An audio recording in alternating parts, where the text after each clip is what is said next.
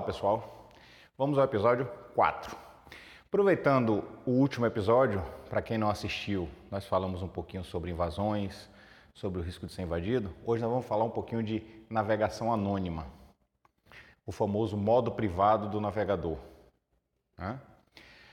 Ah, quando eu estou no modo anônimo ou privado, tanto faz, eu estou escondendo tudo que eu estou fazendo, mais ou menos.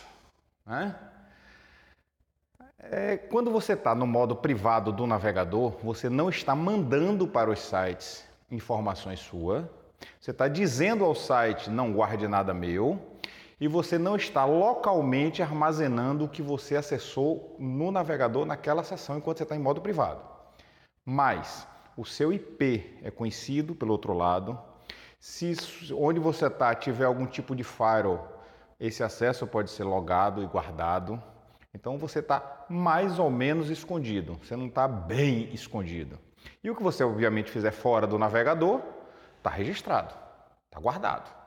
Então o modo privado é do navegador daquela sessão. Se você abrir uma janela não privada, aquela janela vai ser armazenada no, localmente, vai informar o, que, a, a, o site que tudo que precisar, tudo certinho.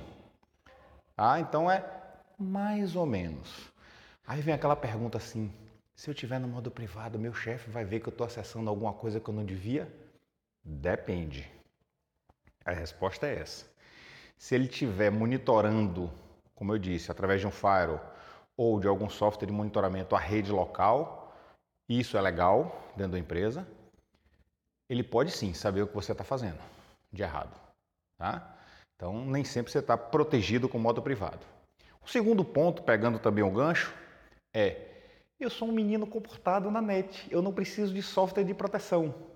Eu não fico baixando o que não devo, não fico rodando o que não devo. E aí? Ah, sim, eu esqueci de uma coisa.